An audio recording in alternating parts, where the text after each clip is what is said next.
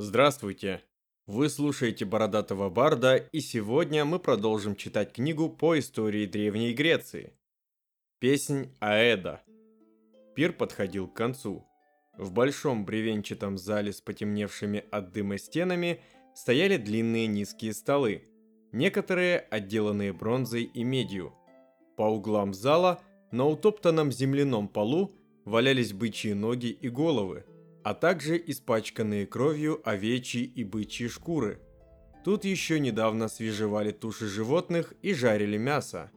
За столами на низких скамьях сидели гости. Во главе стола на мраморном сидении со спинкой и подлокотниками сидел хозяин дома и вождь племени – Басилей. Гости уже утолили голод, и юноши, черпая ковшами вино из большого золоченого сосуда, стоявшего посередине – наполняли кубки и обносили гостей, начиная с правой, почетной стороны стола. В стороне от гостей, прислонясь спиной к высокой колонне, сидел седобородый слепец. Над его головой на гвозде висела кефара, музыкальный инструмент вроде наших гуслей, имевший только четыре струны. Рядом с ним стояла корзина, наполненная едой, и небольшая чаша с вином. Это был приглашенный на пир Аэд, Аэдами в Греции называли бродячих певцов, которые под аккомпанемент кефары пели о подвигах вождей и героев. Песни эти передавались из уст в уста, из поколения в поколение. С появлением письменности многие из них были записаны и вошли в знаменитые поэмы Илиада и Одиссея, автором которых предание называло слепого рапсода Гомера – Видя, что гости насытились и наступил час развлечений, хозяин велел подать старику кефару и спросил гостей, какую из песен старины они бы хотели услышать. Один из наиболее знатных гостей попросил спеть о Троянской войне и о посрамлении Терсита. Старик встал со своего места, взял в левую руку кефару, правой ударил по струнам и запел. Он пел о том, как во время осады Трои поссорились два ахейских вождя. Самый могучий из племени ахейцев Ахиллес и вождь всех ахейских племен Агамемнон. Так начиналась знаменитая поэма о Троянской войне Илиада. Обиженный Агамемноном Ахиллес отказался сражаться, отозвал своих воинов и заперся в шатре. Уход Ахиллеса ослабил ахейское войско. Война длилась уже десятый год. Много воинов погибло.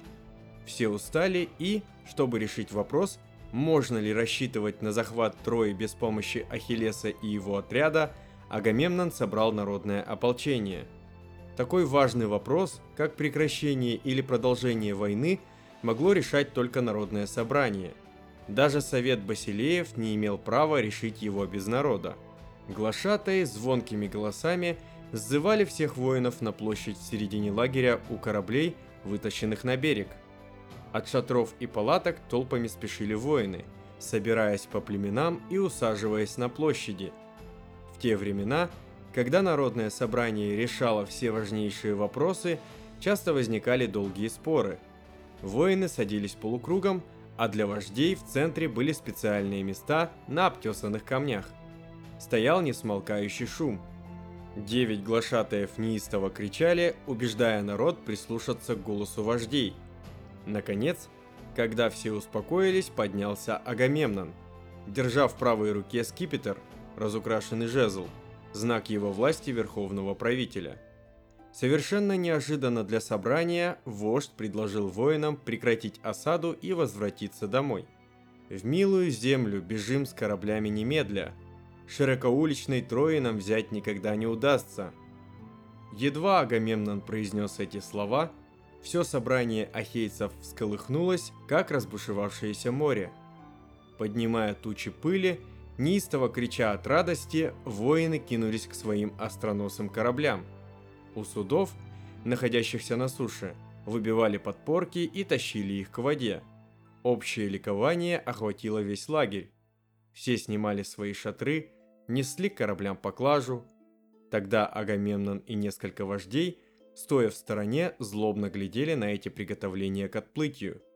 Вожди о чем-то совещались. Один из них, вождь племен, приплывших с острова Итаки, Хитроумный Одиссей взял у Агамемнона его скипетр и, отделившись от кучки басилеев, быстро двинулся к суетившейся на берегу толпе воинов. За ним, едва поспевая, бежал глашатай. Подбегая то к одной, то к другой кучке шумевших воинов, Одиссей старался найти того, кто своими речами увлекал остальных к кораблям. Если это был простой воин, то с ним Одиссей не стеснялся. Скиптром его избивал и ругал оскорбительной речью. «Смолкни, несчастный, садись-ка и слушай, что скажут другие. Те, что получше тебя, не воинствен ты сам, малосилен, и не имел никогда ни в войне, ни в совете значения. Если же в толпе спешащих воинов Одиссей встречал вождя или знатного человека – он старался мягкой речью убедить его вернуть своих воинов в собрание. «Что приключилось с тобой? Не тебе бы как трусу пугаться. Сядь же на место и сам усади и других из народа. Что на уме у Атрида, сказать ты, наверное, не можешь. Вас он сейчас испытует и скоро, пожалуй, накажет». Эти слова вселили тревогу в сердца вождей. Все они боялись Агамемнона. И только сейчас поняли, что притворная речь вождей была лишь испытанием. Он хотел выявить тех, кто подбивал войско бежать из-под Трои, опозорить перед лицом собрания, сурово наказать и таким образом укрепить дух воинов перед предстоящим решительным сражением. Увещание и жезл Одиссея оказали свое действие. Воины вернулись от кораблей. Скоро все снова уселись, и водворилась тишина. Только в одном месте площади продолжался шум. Это шумел и кричал Терсид. Здесь Рапсод отложил кефару и отпил из чаши золотистого вина. Гости из дальних углов пиршественного зала пересели поближе к Аэду. Имя Терсита было известно всем. Часто Аэды пели об этом простом воине, который осмеливался перечить Басилеям, обличая перед народом их жадность. Эти насмешки пользовались успехом у народа, и за это Басилеи ненавидели его еще больше. Все теперь ждали, как слепой певец изобразит этого врага Басилеев. Аэд взял кефару и запел. Чтобы угодить своим слушателям, он не жалел слов, рисуя Терсита необычайным уродом. Самый он был безобразный из всех, кто пришел к Килиону. Был косой, хромоногий, сходились горбатые сзади плечи на узкой груди – Голова у него поднималась вверх острием и была только редким усеяна пухом. Последние слова были покрыты громким хохотом. Среди здоровых и сильных вождей образ Терсита казался особенно смешным. Но когда Аэт перешел к речи Терсита, часть гостей, сидевших на левой нижней половине стола, также прислушалась и перестала смеяться. Послышались даже сдержанные одобрительные возгласы – «Чем ты опять недоволен, Атрит? И чего ты желаешь?» – упрекал Агамемнона Терсит. «Золото ли хочешь еще, чтобы его кто-нибудь из троянских конников вынес тебе для выкупа сына? Был бы или мной приведен, или другим из ахейцев плененный?» «Вот и я тоже», – забывшись громко произнес лохматый, бедно одетый человек, сидевший на нижнем конце стола. Приволок лакрийского вождя на ремне в наш лагерь, все их племя собирало золото для его выкупа, а много ли я получил? Но он внезапно замолчал, когда заметил устремленный на него грозный взгляд хозяина дома. А речь Терсита, которую пел Аэт, становилась все дерзостней. Терсит призывал народ погинуть Агамемнона под Троей, а самим вернуться домой. «Слабые, жалкие трусы! Ахиянки вы, не ахейцы! Едем обратно домой на судах, а ему предоставим здесь же добычу свою переваривать. Пусть он увидит, есть ли какая-нибудь и от нас ему помощь или нету. Голос Аэда звучал грозно и громко, словно невидимая стена разделила гостей. Верхний конец стола во главе с хозяином дома мрачно молчал. На нижнем шептались. У многих разгорелись глаза. Аэд почувствовал, что пора ослабить впечатление, произведенное речью Терсита – чтобы вернее достичь своей цели, Аэт рассказал, как против Тирсита выступил хитроумный вождь Одиссей, которого за его ум любили больше всех других ахейских вождей. «Глупый болтун ты, Тирсит, хоть и громко кричишь на собраниях. Смолкни, не смей нападать здесь один на царей скиптроносных. Одиссей напомнил собранию, что во время войны твердая власть единого начальника необходима. Царствовать все сообща никогда мы, ахейцы, не будем. Нет в многовластии блага, да будет единый властитель. Обращаясь к Терситу, он закричал, «Брось-ка ты лучше трепать языком про царей на собраниях, их поносить всенародно и день ожидать возвращения!» Молвил и скиптром его по спине и плечам он ударил. Странное доказательство своей правоты. Пробурчал тот же самый лохматый гость, который прежде вспоминал, как он захватил в плен лакрийского вождя.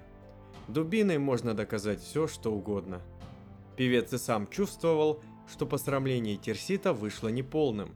Боясь разгневать знатных слушателей, он всячески старался теперь показать представителя народа жалким и смешным трусом. Сжался Терсит, по щекам покатились обильные слезы. Вздулся кровавый синяк полосой на спине от удара. Царского скиптора золотого, и сел он на место в испуге. Скорчась от боли и тупо смотря, утирал себе слезы. Весело все рассмеялись над ним. Образ воина в латах, утирающего себе слезы кулаками, казался действительно смешным. На хозяйском конце стола раздался хохот и крики одобрения. Хозяин сам налил огромный дорогой кубок лучшего вина и послал его Аэду. Когда пир был окончен, гость, сидевший на нижнем конце стола, взялся проводить певца в отведенное для ночлега место. Перед дверью слепец споткнулся о собаку, растянувшуюся на куче навоза. «Осторожнее», — сказал Аэду спутник, поддерживая его за локоть. «Ты и так сегодня достаточно заморал себя, угождая Басилеям и стараясь опорочить честного Терсита. Дар песен ведь дан тебе от богов, чтобы радовать людей, славить красоту и правду». Певец засмеялся. «Не для сегодняшних слушателей слагаю я свои песни», — отвечал он. «Мои песни поет народ, и народ сохранит их для грядущих поколений». Речи Терсита в моей песне расскажут им, как жили и думали простые люди наших дней. А пока пусть Басилей смеются над его худобой и лысой головой, заостренной кверху. Ну а у меня на этом все. С вами был Бородатый Бар. Подписывайтесь на наши соцсети, поддерживайте нас рублем, если вам нравится, что мы делаем. Читайте интересные книжки. Всем пока!